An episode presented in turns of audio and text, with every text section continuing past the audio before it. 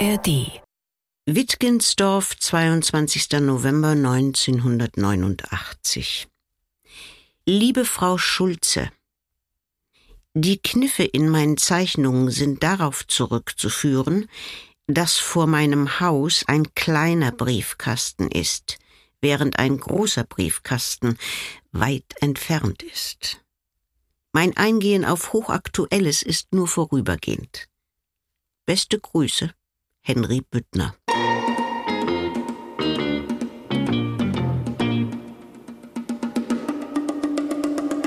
Und so sah der Karikaturist Henry Büttner die Welt damals.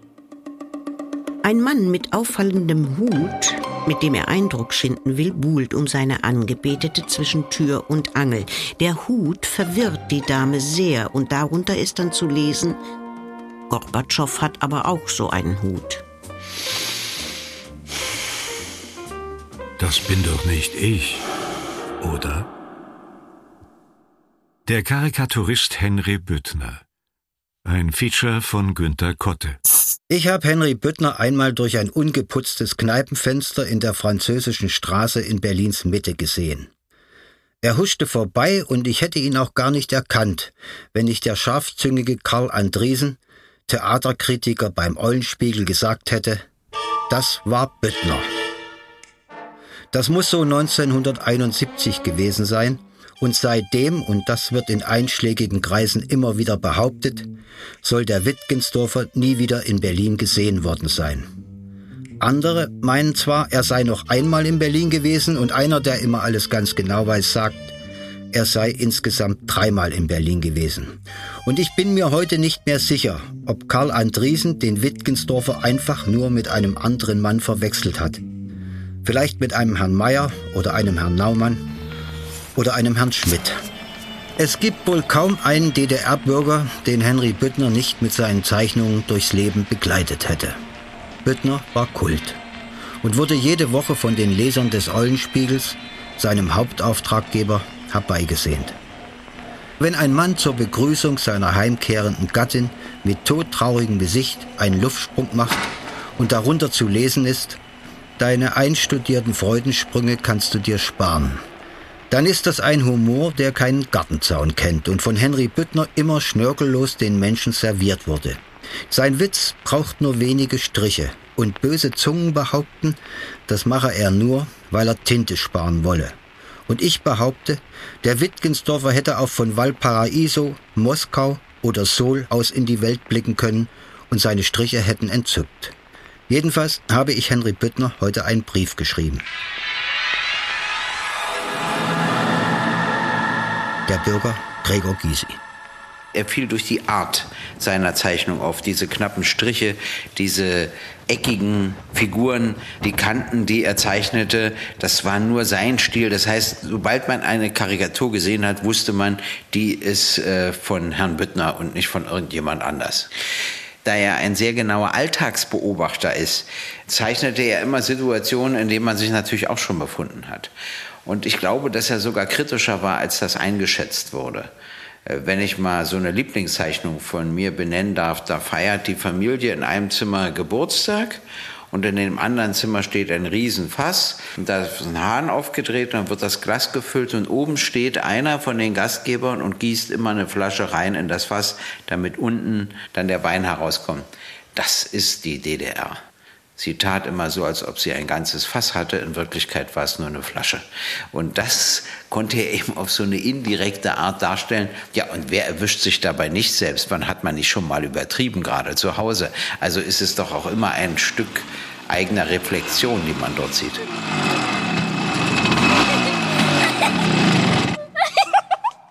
Der griechische Dichter Euripides soll einmal gesagt haben, Sage mir, mit wem du umgehst, und ich sage dir, wer du bist.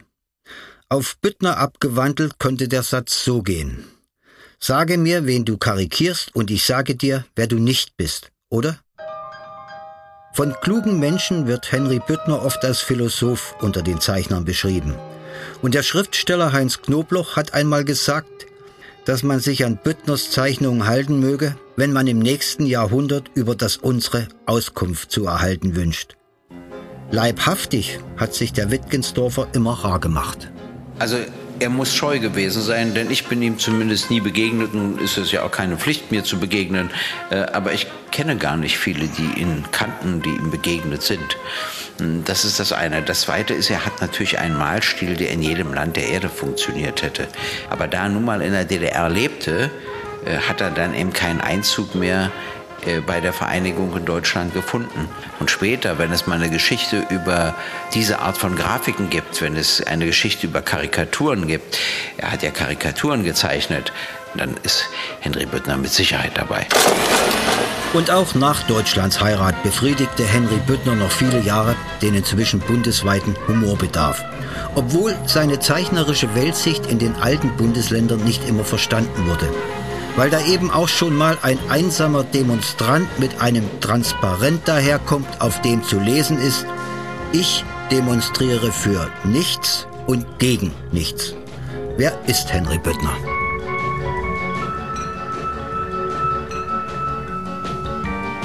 Von dem Dichter Traven wurde zu seinen Lebzeiten behauptet, es habe ihn gar nicht gegeben. Und seine Biografie blieb lange völlig im Dunkeln. Niemand sah ihn, kein Verleger hat, wie man sagt, je mit ihm persönlich verhandelt. Keine Nachricht und schon gar kein Klatsch über seine Person drang jemals an die Öffentlichkeit. Erst nach seinem Tod wurde Travens Identität von den Kriminalisten der Literaturwissenschaft ans Licht gebracht. Alone on the hill. Wears a foolish green is keeping perfectly still. He never listens to them. He knows that they're the fools. They don't like him, but the fool. Von Henry Büttner ist bekannt, er lebt und wird am 12. November 2013 85 Jahre alt. Für seinen Lebensweg braucht er in seinem Buch Männer sind auch Menschen, das 2001 im Eulenspiegel Verlag erschienen ist, nur 14 Zeilen. Als Prolog dient selbstverständlich eine Zeichnung. Ein hagerer Mann mit Krückstock und einer Flasche Wein in der linken Jackentasche steht auf einer Gefängnismauer und zeigt beschwörend mit dem Zeigefinger auf sich selbst und schreit in die vergitterten Fenster, Guckt mich an, 80 bin ich und noch nicht ein einziges Mal straffällig geworden, nicht ein einziges Mal. Und mein Apotheker von nebenan grinst nur und sagt, wenn doch bloß alle so dächten. Und die alte zahnlose Frau Meier aus dem Hinterhaus ruft erfreut aus, ich auch nicht. Und mein junger Freund Paul, neun, meint, wahrscheinlich bereut er das.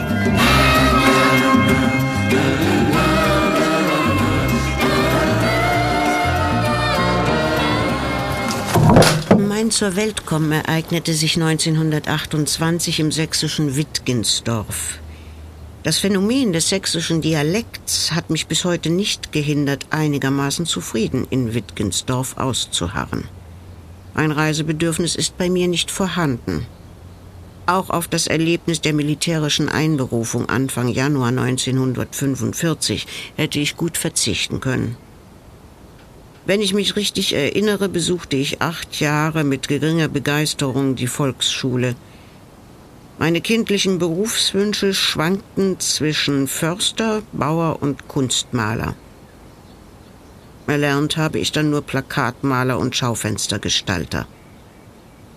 Nebenher liefen künstlerische Bemühungen etwa in der Art von Edward Munk oder Alfred Kubin.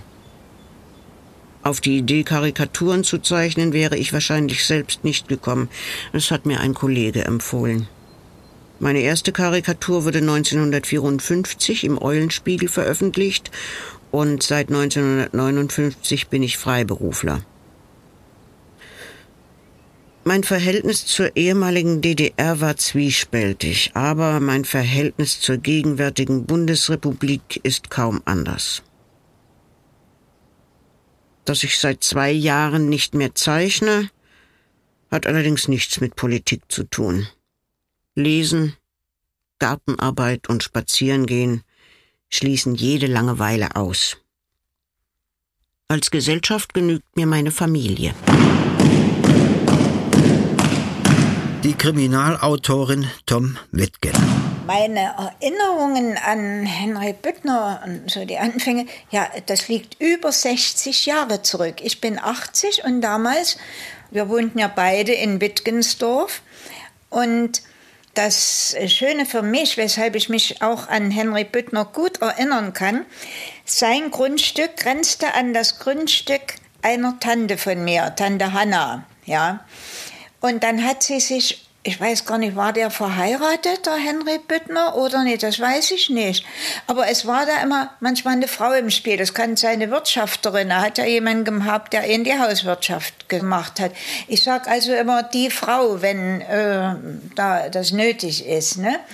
Und das war ganz selbstverständlich, wenn man in Wittgensdorf wohnte, dass man den Henry Büttner kannte. Ne? Anfangs, wenn plötzlich etwas durchs Dorf knatterte, dann war das Henry Büttner auf seinem Hühnerschreck. Ne? So nannten wir früher diese, ich weiß nicht, wie sie wirklich hießen. Ja, und Henry Büttner war äh, beliebt und wenn ich jetzt mal sage, dann bitte ich das nicht falsch zu verstehen belächelt. Also man hat aber nicht über ihn gelacht als einen, der, naja, den man eben so ein bisschen belächelt. Nein, man, das war so eine, ein inneres, ein inneres Lächeln. Ja, als man sagt, ach, der Henry Büttner, der hat es wieder erfasst. Der hat wieder hinter die Sache geguckt. Nicht? Es ist ja bei ihm so, ich hatte immer den Eindruck, Henry Büttner sieht eine Situation, aber er ein guter Beobachter, ne? sieht eine Situation und hinter dieser Situation sofort die Karikatur dieser Situation. Das ist bei ihm wahrscheinlich eins im Kopf. Wenn das Mädchen, das du liebst,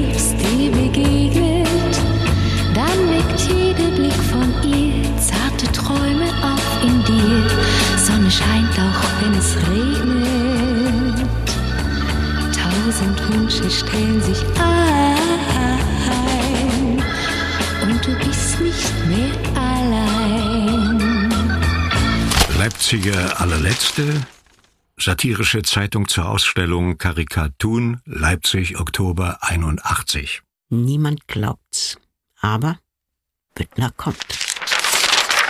Wie aus gewöhnlich gut unterrichteten Kreisen zu erfahren ist, soll sich der bekannte Wittgensdorfer Karikaturist Henry Büttner 53 entschlossen haben, die gefahrenvolle Reise per Bahn von seiner Heimatgemeinde nach Leipzig anzutreten, um der Eröffnung der Ausstellung Karikaturen beizuwohnen. Dies unterstreicht die Bedeutung der Ausstellung, die vom 5. bis 31. Oktober 1981 in der Leipzig Information gezeigt wird. Und neben Büttner werden noch 24 andere Karikaturisten, Pressegestalter und Cartoonisten ihre brandneuen Arbeiten einem satirisch geschulten Publikum unter die Nase reiben. Natürlich freuten sich alle auf den Mann aus Wittgensdorf, aber Eingeweihte winkten schon im Vorfeld ab. Und ein besonders vorlauter sächsischer Fan soll auf Büttners Abwesenheit sogar einen Kasten Sternburger gewettet haben. Wenn ich diese Wette verliere, sauf ich den Kasten ganz allein aus. Wetten das? Und außerdem sehen wir ihn ja jede Woche im Eulenspiegel. Und der Eulenspiegel war in der DDR sozusagen das Zentralorgan für alle humoristischen Angelegenheiten. Und Ernst Röhl war über 30 Jahre für den Humor in der Innenpolitik dieses Blattes zuständig. In den 80er Jahren hatte der Eulenspiegel eine Auflage von über 500.000 Exemplaren. Und es hätten noch weitaus mehr Eulenspiegel gedruckt werden können. Der ständige Papiermangel war allerdings nicht der alleinige Grund. Der wirkliche Grund war hochpolitisch. Die Auflage des Eulenspiegels wäre dann höher gewesen als die des neuen Deutschland. Ich habe Büttner überhaupt nicht kennengelernt und es gibt nur sehr, sehr wenig Menschen, die Büttner kennengelernt haben. Wir haben ihn vom Eulenspiegel öfter eingeladen, wenn irgendwie ein Jubiläum war oder irgendeine Veranstaltung.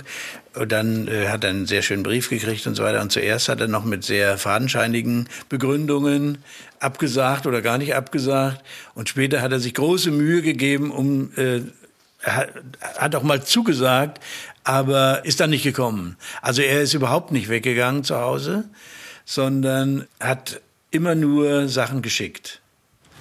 Büttner war der große Unbekannte und äh, es gab viele ja, Vermutungen und so weiter. Aber unsere Humorredakteurin Katharina Schulze vom Eulenspiegel, die hat sich gedacht, so geht das nicht. Also wenn der niemals kommt, dann muss ich da hinfahren. Und hat sich angemeldet und hat äh, bei Büttner zu Hause dann ein Gespräch mit ihm geführt und ihn in dem Sinne ein bisschen kennengelernt. Und natürlich, weil das so exotisch war, hat sie davon auch erzählt, was sie da nur gesehen und gehört hat. Er hatte zum Beispiel auch mal ein Auto, ich glaube ein Skoda. Und mit dem ist er in Wittgensdorf bei Chemnitz, ist er auch mal gestartet. Aber er ist nur ungefähr 200 Meter weit gefahren. Da war ihm der Verkehr zu furchterregend. Das war aber, da gab es noch kaum Autos damals. Ne? Es kam noch ein erstes und zweites Auto und da ist er sofort umgedreht, hat das Auto wieder hingestellt in eine Scheune und ist nie wieder gefahren damit, weil es einfach zu gefährlich war.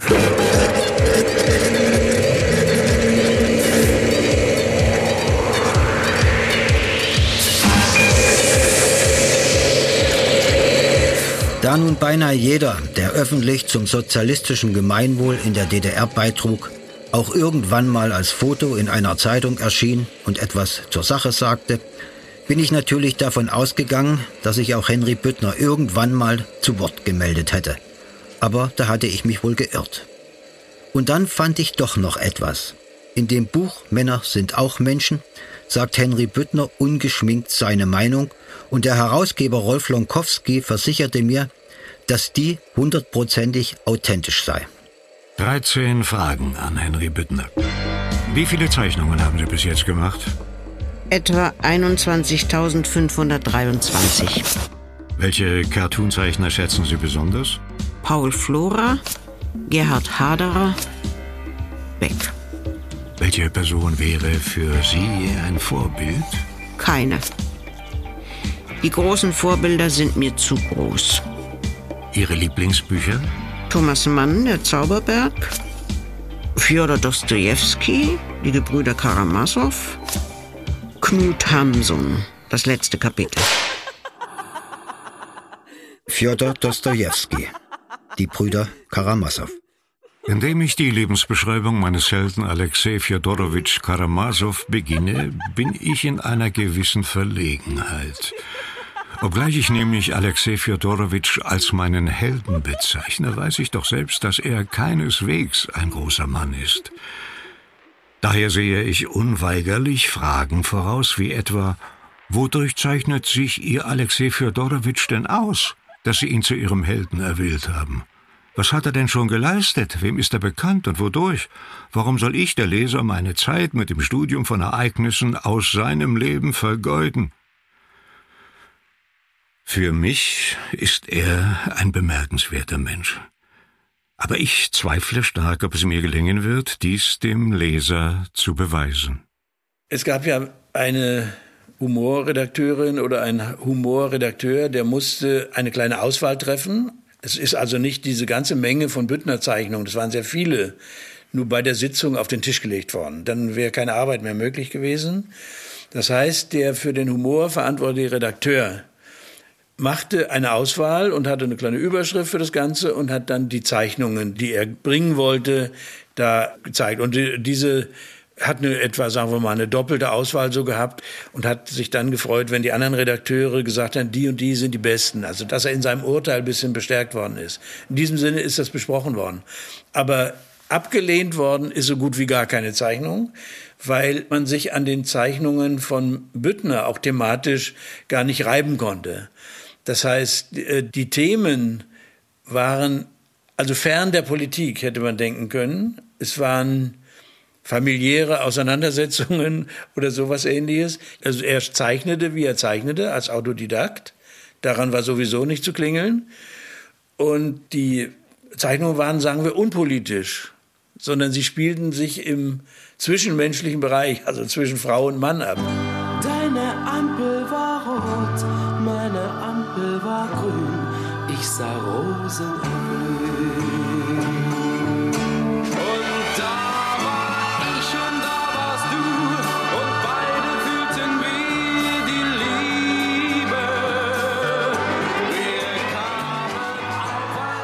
Karikatur. Die ersten Karikaturen soll es bereits in der Antike gegeben haben. Auf altägyptischen Papyri, griechischen Vasen oder als römische Wandmalerei fanden sich vereinzelt karikaturähnliche Darstellungen. Der Mensch war eben auch damals schon unzulänglich und die von ihm ausgedachten gesellschaftlichen Verhältnisse als Zielscheibe willkommener Anlass für die hoffnungslosen Menschheitsverbesserer, die Karikaturisten. Ihr Gebrauchtwerden lag und liegt in der bewussten Übertreibung, in der Zuspitzung und der Verzerrung von charakteristischen Zügen eines Ereignisses oder einer Person. Ihr Lohn Schmunzeln, Kichern, herzhaftes Lachen, Verärgerung der Gescholtenen durch diese selbst und tiefe Freude der wieder einmal davongekommenen. Und auch in mittelalterlichen Kirchen finden sich an Kapitellen der Säulen oder in der Buchmalerei derartige Motive. Während der Reformationszeit wurden auf Flugblättern Vertreter des Protestantismus und Katholizismus von der jeweiligen Gegenseite karikiert. Leonardo da Vinci zeichnete einige groteske Zerrbilder von Zeitgenossen. Im 16. Jahrhundert widmeten sich die Gebrüder Carracci der Porträtkarikatur. In Holland gab es im 17. Jahrhundert moralisierend satirische Grafiken. Die eigentlich gesellschaftskritische Karikatur entwickelte sich im 18. Jahrhundert in Großbritannien. Einer der Vorläufer der modernen Karikaturisten war William Hogarth mit seinen modernen Lebensbildern, die von satirischen Seitenhieben nur so strotzten. In seiner Nachfolge wirkten in Großbritannien die ersten politischen Karikaturisten, darunter James Gilray, Thomas Rowlandson und später George Cruikshank, die Karikaturen gegen das britische Königshaus, gegen britische Politiker oder gegen die französische Revolution zeichneten. In Frankreich kommt es im 19. Jahrhundert zu einer Blüte der karikaturistischen Zeichnung. Hervorragende Zeichner wie Honoré Daumier oder Granville üben in satirischen Blättern wie Les Caricatures oder Les Charivari gesellschaftliche Kritik am Spießbürgertum. Ähnliche Blätter erscheinen in anderen Ländern. Der Punch in London, die Fliegenden Blätter in München oder der Kladderadatsch in Berlin.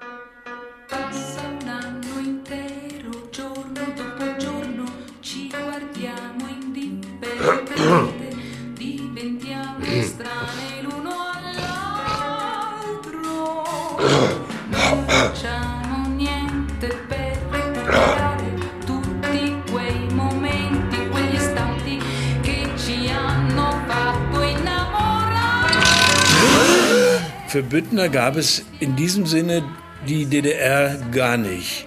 Das heißt, er hat gezeichnet Sachen, die hätte man auch in Neuseeland verstanden. Das war absolut kosmopolitisch, weil es immer diese, dieses Thema war, die Frau unterdrückt den Mann und der Mann muss leiden. Und so hat ja immer die schlechtere Hälfte der Weltbevölkerung hat das ja auch so für sich angenommen. Aber so einfach ist es ja auch wieder nicht. Er wusste ja, in welchem Land er lebt. Und er hat deshalb auch Zeichnungen hergestellt, die wahrscheinlich nicht, sagen wir, politisch böse gedeutet werden konnten. Also ich habe hier so eine kleine Zeichnung. Wo ist denn die? Hier ist sie. Da sieht man ein Zimmer. Und in dem Zimmer fährt ein Mann, der hat seine Frau vorne auf die äh, Stange ge genommen hier, diese bei dem Fahrrad, und fährt um den Tisch rum. Und durch das Fenster guckt ein Volkspolizist. Und das ist für ihn ein, ja, wie soll ich sagen, eine, ein sehr deutlicher Hinweis darauf, dass man so wie von Big Brother beobachtet ist, also auch wenn man, im, wenn man Fahrrad fährt, im eigenen Zimmer. Also in diesem Sinne, so waren seine politischen Ideen dabei. Sie war sehr subtil und man musste genau hingucken, um das zu sehen. Ich weiß deshalb äh, so genau, dass es so war, weil er ab 1990 dann Sachen gezeichnet hat, die direkt auf die aktuelle Politik eingegangen sind.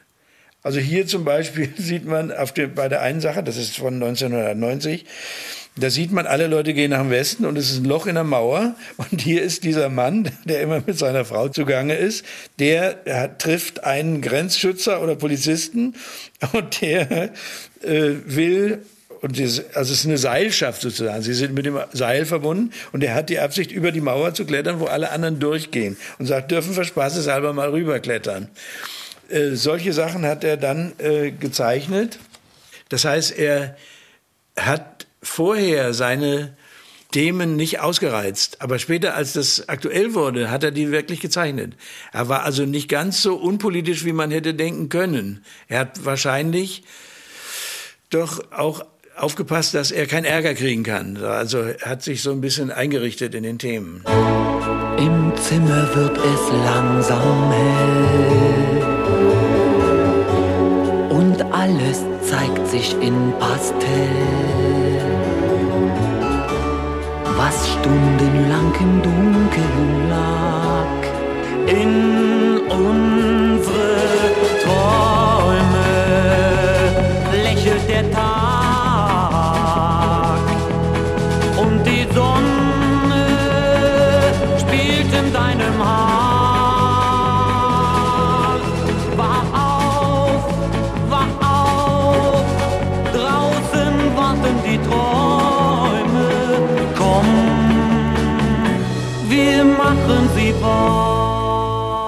Wittgensdorf, 17. September 1982. Liebe Frau Schulze. Besten Dank für die regelmäßige Rücksendung der überflüssigen Angebote. In den nächsten Jahren werde ich Ihnen, so wie schon in letzter Zeit, immer gegen Monatsende etwas über 20 Zeichnungen schicken. Und wenn mal eine Sendung ausbleiben sollte, dann wäre sie bei der Post weggekommen, was wir nicht hoffen wollen. Mit besten Grüßen, Henry Büttner. Ich hatte mich im Freien mit Katharina Schulze verabredet und weil ich nicht wusste, wie sie aussieht, war ich natürlich viel früher am verabredeten Ort. In einem Café in Berlin-Pankow, über das unentwegt Flugzeuge donnerten und ein älterer Herr am Nebentisch, den das überhaupt nicht mehr zu stören schien, sagte, ganz beiläufig, wenn die irgendwann nicht mehr fliegen sollten, wird mir etwas fehlen. Ich habe nämlich mein Leben nach den Flugzeugen eingerichtet. Immer wenn die Maschine aus Paris kommt, trinke ich hier meinen Cognac, seit über 20 Jahren. Und wenn die letzte Maschine aus Moskau kommt, gehe ich zu Bett. Ärgerlich ist es nur, wenn es Verspätungen gibt. Die bringen mein ganzes Leben durcheinander. Und dann widmete er sich wieder seiner Zeitung und Katharina Schulze trat auf, eine couragierte Frau, der man die Jahre nicht ansah. Sie hat Henry Büttner leibhaftig gegenübergestanden, als Humorredakteurin des Eulenspiegel. Wenn ich eine Erinnerung an Büttner habe, dann sind die von meinem zweiten Besuch einfach äh, deutlicher, wo ich alleine hingefahren bin. Und das war im 81er Jahr. Und es war kein runder Geburtstag. Zuerst habe ich gedacht, äh, die Chefredaktion hätte mir wieder einen Blumenstrauß und äh, die Glückwünsche in die Hand gedrückt und mich als Blumengretel losgeschickt, wie es öfter mal gewesen ist. Es gab ja nicht so viele Frauen beim Eulenspiegel. Äh, aber 81 hatte Büttner keinen Geburtstag. Das war vielleicht äh, einfach, äh, dass wir mal wieder gesagt haben, Büttner kommt nie nach Berlin und er war nie in der Redaktion. Äh, Also müssen wir mal wieder hinfahren und unser deutliches Interesse äh, einfach auch mal äh, durch einen Besuch. Und ich habe mich richtig angemeldet, also dass er auch die Tür aufmacht. Und ich erinnere mich, dass es ein ziemlich großes Haus war, in so mehrere Generationen. Ich glaube, da wohnten seine Eltern noch mit drin. Frau und Tochter. Tochter habe ich nicht zu Gesicht gekriegt und die Frau huschte auch immer nur mit der Kaffeetasse oder mit einem Stückchen Kuchen äh, herbei. Und äh, ich erinnere ein ziemlich großes, relativ leeres, also heute würde man sagen minimalistisches Arbeitszimmer, wie das heute wieder in ist. Das war damals schon mit sehr, sehr vielen Büchern. Und in diesem Zimmer stand auch der berühmte große Koffer. Denn Henry Büttner, dieser ängstliche und bedachtsame und äh, auf Sicherheit orientierte Mensch, den seine Zeichnungen ja in den verschiedensten Situationen immer wieder dokumentieren, das war er ja, der hat ihm vorgesorgt. Er hatte immer Angst, dass er die drei Zeichnungen, er hatte sich selber das Pensum auferlegt, jeden Tag drei Ideen. Und wenn er eine vierte hatte oder eine fünfte hatte, kamen die in einen großen Koffer. Und das war die große Reserve. Und von diesem Koffer sprach er. Wenn mal eine Feuersbrunst kommt oder kommen sollte, weiß ich, hat er bestimmt edel ausgedrückt, dann braucht er nur den Koffer zu nehmen und aus dem Fenster zu springen. Wäre ihm möglicherweise nicht viel passiert, äh, denn äh, ich glaube, wir waren Parterre. Also Büttner war für einen Redakteur ein Glücksfall. Man musste nicht warten, man musste nicht dreimal anrufen. Nein, Büttner schickte unaufgefordert einmal im Monat ein großes, dickes Kuvert. Er schickte das auch nicht einschreiben, sparsam wie er war, hätte ja mehr Geld gekostet. Er steckte das in den nächsten Briefkasten und da kam es vor, dass er manche schöne Zeichnung einfach in der Mitte knickte, damit die eben in das kleinere Kuvert passte und in den kleineren Briefkasten, weil er den etwas längeren Weg gescheut hat.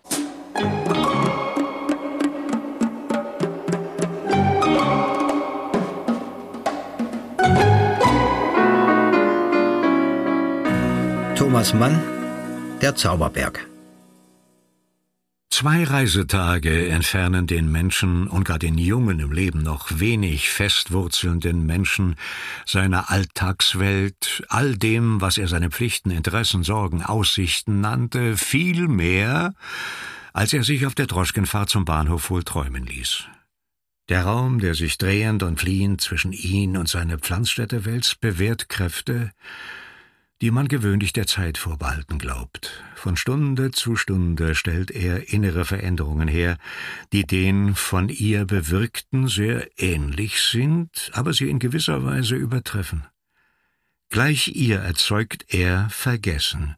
Er tut es aber, indem er die Person des Menschen aus ihren Beziehungen löst und ihn in einen freien und ursprünglichen Zustand versetzt, ja, selbst aus dem Pedanten und Pfahlbürger machte er im Handumdrehen etwas wie einen Vagabunden. Zeit, sagt man, ist Lethe. Aber auch Fernluft ist so ein Trank, und sollte sie weniger gründlich wirken, so tut sie es dafür desto rascher. Dergleichen erfuhr auch Hans Castorp. Wo sind die nächte Träumereiche, die uns verzaubern? Mir fehlen Vergleiche, man träumt nie wieder so wohlgeborgen wie in dem Elternhaus. Wo ist der Junge? Er war der Erste und dieser Abschied war wohl der schwerste.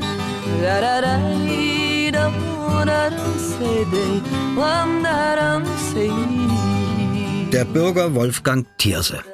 Ich glaube, es gibt eine Karikatur, wo er einen Mann zeigt, der zwischen zwei Punching-Bällen steht und den Ellenbogeneinsatz trainiert, also die Ellenbogenmuskeln.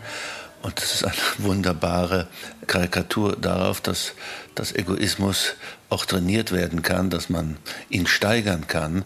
Und das ist so ein kleines Beispiel, dass der Henry Büttner ja nicht in einem unmittelbaren Sinn ein politischer Karikaturist war.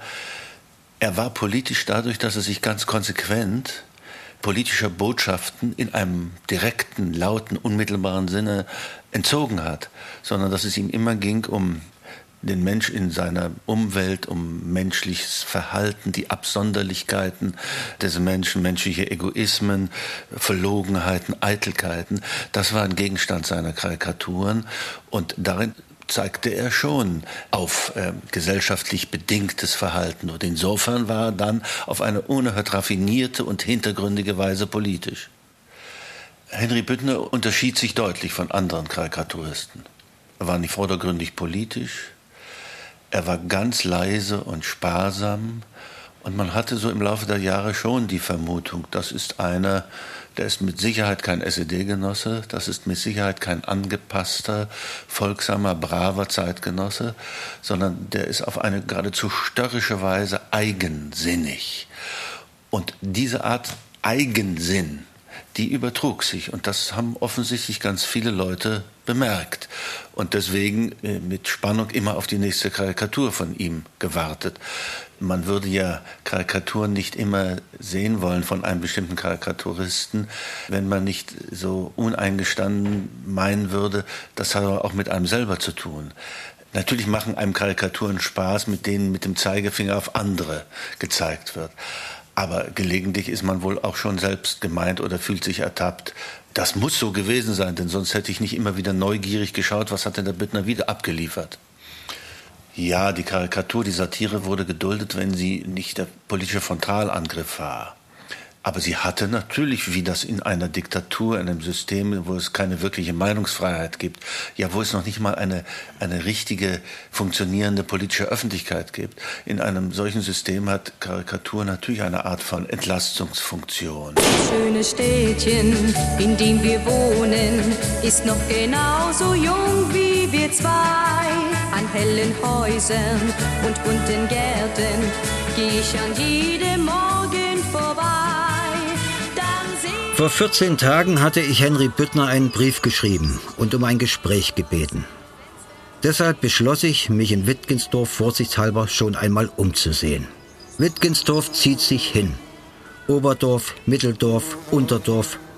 Zu Fuß eine Herausforderung und erstmals 1254 als Wittichendorf urkundlich erwähnt. Die einst typische sächsische Industriegemeinde, Landwirtschaft und Handwerk waren bis zu Beginn der Industrialisierung im 19. Jahrhundert die Haupterwerbszweige, ist 1999 in die Großstadt Chemnitz eingemeindet worden. 4000 Menschen leben hier. Die Freundlichkeit ist groß und beim Bäcker gibt es einen vorzüglichen Bienenstich. Der FC Wacker Wittgensdorf soll das letzte Spiel wieder verloren haben und dem Kultur- und Heimatverein hängt auch der Sohn von Wittgensdorf, Henry Büttner. Und da saß ich nun, in einer kleinen Pension, der Mond schien saftig und ein Hund hatte offenbar kurzfristig Fernweh. Und dann stellte mir der Inhaber noch eine Flasche Wernesgrüner auf den Tisch gratis und sagte, dass er zwar schon ewig hier wohne, aber Henry Büttner noch nie gesehen habe. Dann zeigte er mir noch die Fernbedienung für den japanischen Fernseher und ich sah wieder dieselben alten Männer wie letzten Mittwoch im Fernsehen, die über die unübersichtliche Weltlage diskutierten, sich gegenseitig ins Wort fielen, stritten und sich dann doch weitgehend einig waren. Es gibt keine Lösung. Bevor ich einschlief, stellte ich noch den Wecker. Ein Gespräch mit Herrn Dr. Ulrich Müller, Landarzt und Ortsvorsteher in der Ortschaft Wittgensdorf, lag vor mir. Ich bin ungefähr 28 Jahre hier ansässig. Ich habe ihn vielleicht zwei oder dreimal persönlich gesehen. Einmal in meiner Funktion als Ortsvorsteher Ihnen zu einem runden Geburtstag gratuliert und den Eindruck eines freundlichen, scheuen, liebenswerten Mann da kennengelernt. Ich stand also mit dem Strauß Blumen vor der Haustür Büttners, habe da geklingelt, bin immer ein bisschen ungeduldiger Typ, ich selbst, nochmal geklingelt. Plötzlich denke ich, irgendeiner beobachtet dich hier. Dann gucke ich so halb nach links und da bemerke ich, dass Henry Büttner hinter einem Busch stehend sich mich erstmal angeguckt hat, was ich wohl in dem Haus von ihm wollte. Und als ich ihn dann gratuliert hatte und den Strauß übergeben hat, sagte er, wollen Sie zu mir? Also das charakterisiert ihn irgendwie, so wie er sich äh, selber sieht und wie wir ihn auch aus den liebenswerten Karikaturen aus vielen Jahrzehnten kennen. Und ich hatte mir äh, zur Ausgestaltung meines Praxiswarteraums äh, Karikaturen von Herrn Püttner aussuchen dürfen und gekauft vor 21 Jahren. Und eins war dabei, das möchte ich Ihnen beschreiben, steht also der typische äh, Strichmann, groß und brösig da mit freiem Oberkörper. Der Oberkörper wiederum ist voller Kreuzchen und die Sprechblase zum Doktor, der beim Untersuchung an dem dargestellten Menschen ist, sagt er, ich habe die Stelle schon mal angekreuzt, wo es weh tut. Ich glaube, Henry Büttner ist eine Identifikationsfigur für das Dorf hier. Er wird also mit dem Dorf in Einklang gebracht. Wiewohl ich glaube, dass vielleicht 80 Prozent der Bürger hier ihn noch nie gesehen haben. Oder nicht wahrgenommen haben, das ist Henry Büttner. Das, was er darstellt, ist völlig zeitlos, nachvollziehbar, ohne Worte und wird denen, die die Situation, die er darstellt, äh, erfassen, wie ein Spiegel vorhalten, wie äh, das Leben und die Dinge des Lebens sind.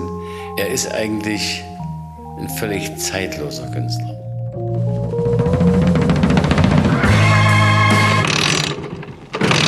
Die Schatzmeisterin des Kultur- und Heimatvereins Wittgensdorf, Christine Esche. Sie lebt seit 1991 hier.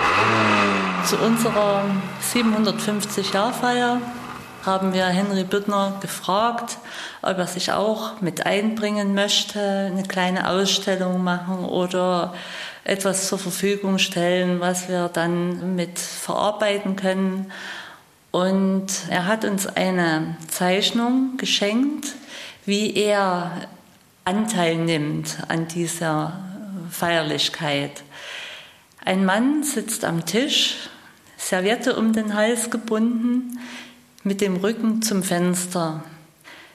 Wenn man durch das Fenster schaut, sieht man den Festumzug und Tausende von Leuten dastehen, die feiern, die 750 Jahre Feier feiern.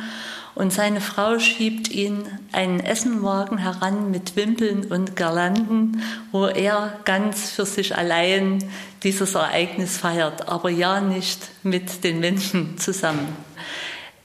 Ich glaube, Herr Büttner, der braucht kein aufregendes Leben. Ich bin immer wieder erstaunt, woher er, der nur in seinem Haus lebt, mit den vielen hohen Bäumen ringsrum, damit er ja nicht gesehen wird, wie er so genau das Leben beobachtet, um diese Tausende, Zehntausende von Alltagssituationen so zu korrigieren. Die Schatzmeisterin des Kultur- und Heimatvereins Christine Esche hatte mir zwar den Weg zum Pfarrer im Ruhestand Ernst Bayer genau beschrieben.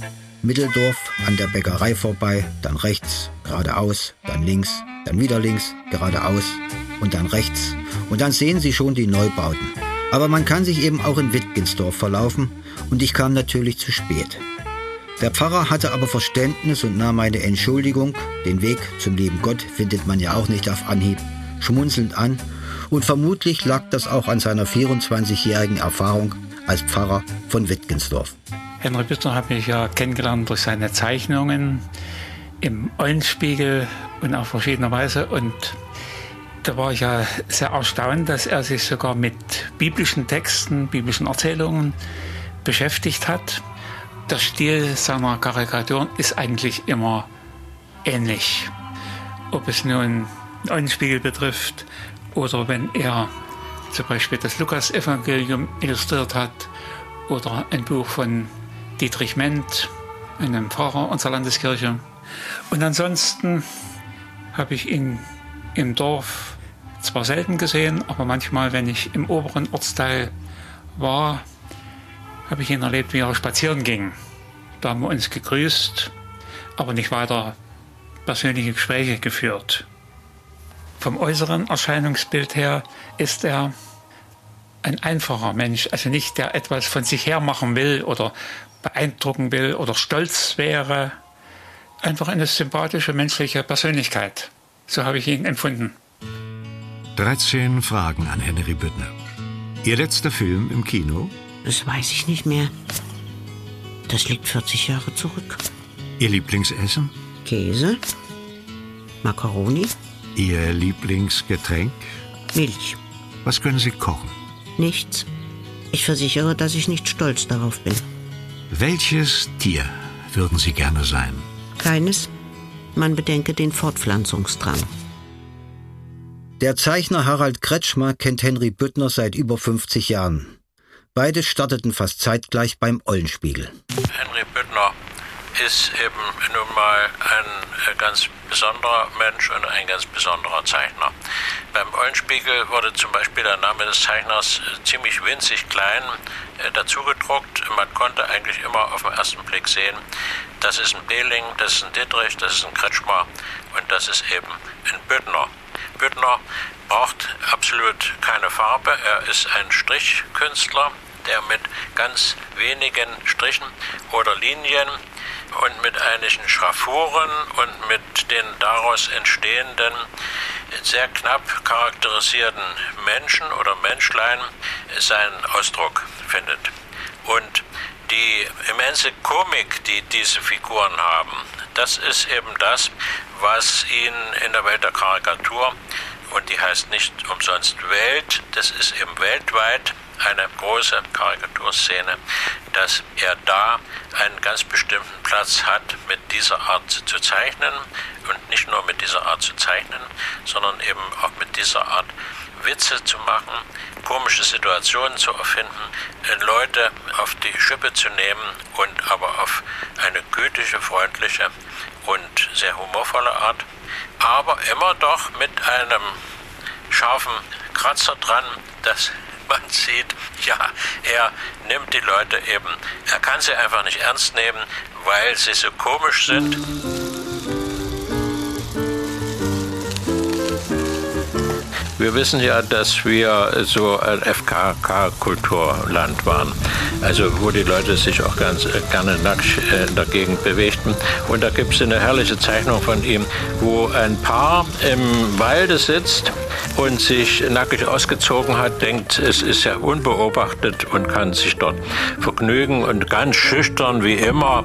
Also da ist überhaupt nichts Erotisches dran. Der Mann hat die Beine ausgestreckt, die Frau hat die Beine angewinkelt. Sie verschränkt die Hände äh, auf der Brust, weil nämlich tatsächlich doch ein Pilzsucher gekommen ist und der hebt das Tuch hoch, wo drauf die beiden sitzen oder liegen und hat schon einen ganzen Korb voll Pilze und meint, dass unter diesem Tuch doch noch ein ganz toller Pilz zu finden sein müsste.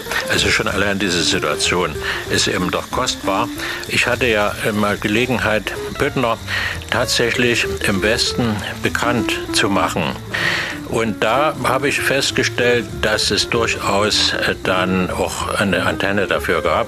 Ich hatte ja mit ihm zusammen in Siegen 1988, also das war wirklich ein Jahr bevor die Mauer fiel, das war schon höchste Eisenbahn, hatte ich eine Ausstellung mit Zeichnungen von ihm und, und von mir. Und da wurde dann auch gefragt, ob denn Herr Büttner gar nicht gekommen ist und er durfte wohl nicht fahren. Das ist ja nur die Geschichte, dass er ja immer schon ein Einsiedler war und nie aus Wittgensdorf weg wollte und auch selbst eine Westreise konnte ihn nie verlocken. Knut Hamsun, das letzte Kapitel. Daniel verkam nicht hier oben. Er lebte nach seinem Herzen. Hier war Einsamkeit, aber nicht Leere. Die Aussicht war prachtvoll, meilenweit über die Berge und mit einer Fülle von Wald dazwischen. Er ging in seiner Arbeit auf, Wurde er durstig, so schritt er mit seinem Blecheimer zum Bache, spülte ihn aus und nahm ihn gefüllt wieder mit. Hier war Stille mit einem Hintergrund von Ewigkeitslauten. Hier waren hübsche Sterne, nicht das goldene Ungeziefer, das man drunten auf dem nebligen väterlichen Hof sah, nein, blinkende Lichter, wirklich hübsch. Sterne haben etwas Süßes an sich, sie sind wie kleine Mädchen. Er fühle sich nicht arm und verlassen, wie er es im Grunde war. Schon allein alle die Steine, die er ausgegraben hatte, umgaben ihn geradezu wie eine Volksmenge. Er stand in einem persönlichen Verhältnis zu jedem Stein. Es waren lauter Bekannte. Er hatte sie überwunden und aus der Erde hervorgezwungen. In über 30 Büchern hat sich der Karikaturist Henry Büttner verewigt. Die meisten sind im Eulenspiegel Verlag erschienen und Dr. Matthias Oehme lenkt seit 1993 dieses Unternehmen. Büttner gehörte also, äh, als ich angetreten bin bei Eulenspiegel, schon zum festen Stamm und zum, fast zum Inventar, muss man sagen. Gleichzeitig bin ich von Anfang an bei Bemühungen um neue Bücher von den alten Autoren und Zeichnern in puncto Büttner immer auch gedämpft worden. Und wer eben Büttner kannte, oder von ihm wusste, muss man genauer sagen, denn es kannte ihn nämlich, wie sich dann herausstellte, gar keiner, die von ihm wussten, meinten, oh, mit Büttner, das ist gar nicht so leicht. Das wird relativ schwierig. Er blieb also öffentlichkeitsscheu. Er war auf gar keinen Fall nach Berlin zu kriegen. Aber ich entsinne mich, wir haben sogar mal telefoniert und wir standen in einem rein geschäftsmäßigen, ganz kleinen Briefwechsel. Das war alles.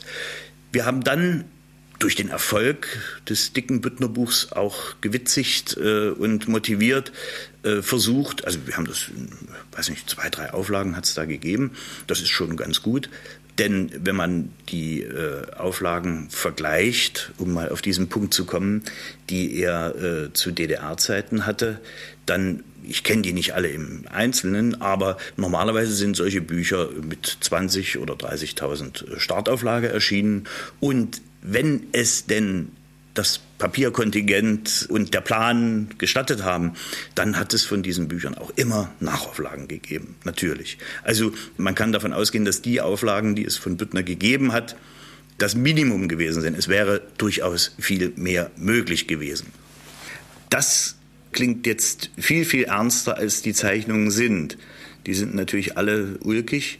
Und äh, sie haben einen Tiefsinn, man müsste ihn, es ist nicht von mir, aber ich zitiere es mal, äh, man müsste ihn also unter diesen zahllosen Eulenspiegelzeichnern äh, sozusagen den Kafka nennen. Nicht?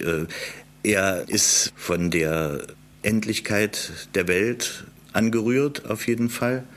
Und seine Haltung, mit der er zeichnet und mit der er die Welt aufnimmt und wiedergibt, ist von einem außerordentlichen moralischen Rigorismus geprägt. Er folgt ganz sicher dem Wahlspruch, dass an allem zu zweifeln ist. Und das drücken diese Zeichnungen aus. Und damit ist gemeint die Realität, die uns umgibt, die alltägliche, genauso gut wie die große Politik, die große Philosophie, die große gesellschaftliche Entwicklung. Alles ist damit gemeint.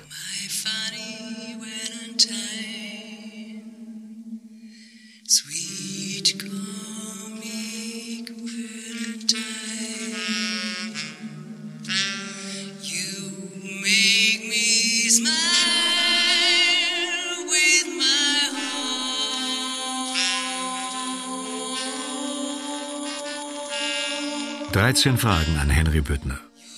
Was würden Sie nie tun? Übermäßig lachen. Wovor haben Sie Angst? Vor dem weiteren rasenden Fortschreiten der Modernität. Was oder wer möchten Sie sein, wenn Sie nicht der wären, der Sie jetzt sind? Eine Märchenfigur mit Tarnkappe. Was wären Ihre letzten Worte? Und was werden andere einmal über Sie sagen? Naja.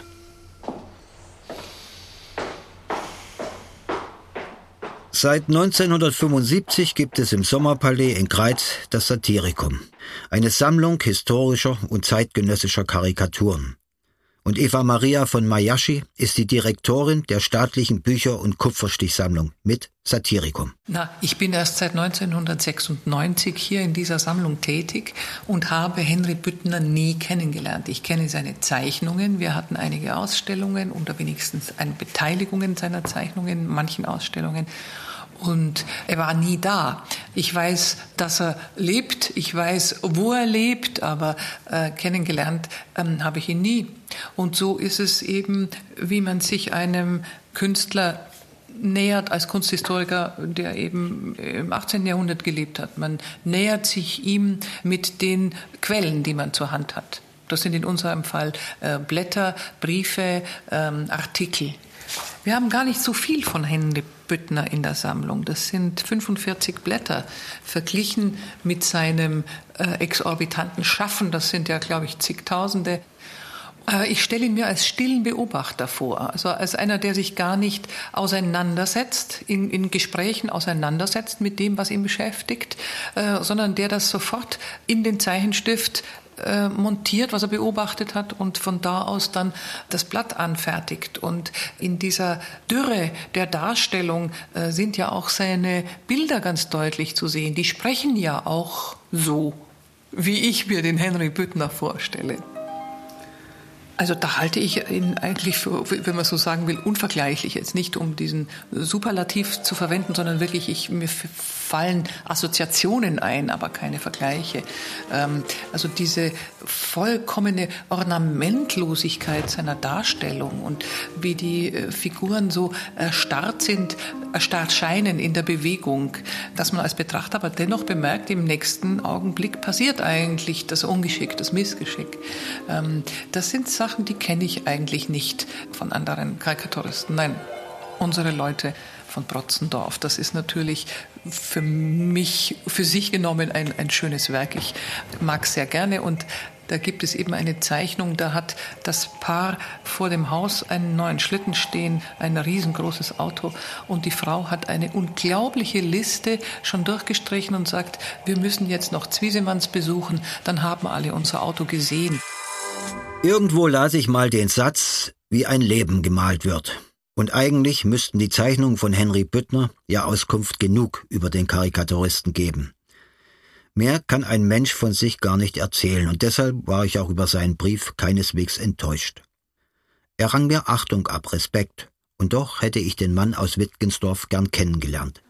Schließlich blickt er von hier aus in die Welt, und so gesehen ist Wittgensdorf die Welt und die Welt ist Wittgensdorf. Seinen Brief bewahre ich natürlich auf. 17. Mai 2012. Sehr geehrter Herr Kotte, mit zunehmendem Alter werden mir die Konsequenzen meiner relativen Wahnhaftigkeit immer mehr zur Last. Weitere Veröffentlichungen meiner Zeichnungen verhindere ich schon seit Jahren. Mich neuerdings in Erinnerung zu bringen, passt also keinesfalls zu meiner heutigen Befindlichkeit. In Vergessenheit zu geraten, ist aus meiner Sicht kein Unglück. Mit der Bitte um Verständnis und besten Grüßen, Henry Büttner. PS. Berühmtheit ist die Strafe des Talents.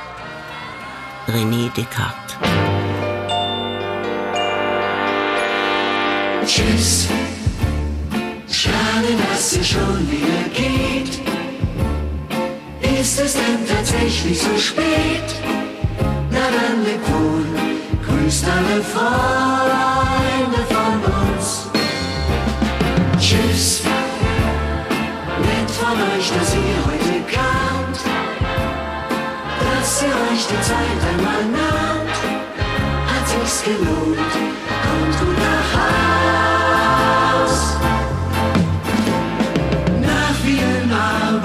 Arbeitsreichen Tagen war es doch wieder einmal schön. Lieder zu lauschen, Gedanken zu tauschen, andere Menschen zu sehen.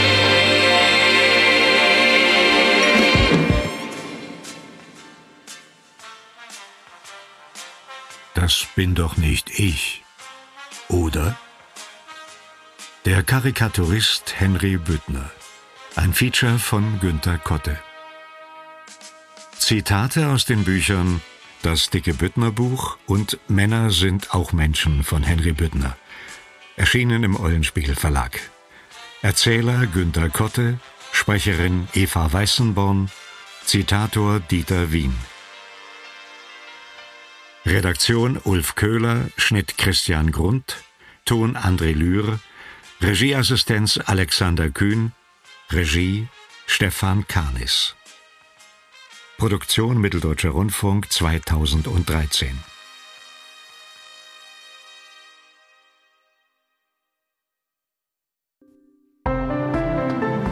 In der ARD Audiothek finden Sie noch viele weitere Features, zum Beispiel aus den Rubriken Zeitgeschichte, Politik oder Kunst. Stöbern Sie doch einfach mal durch.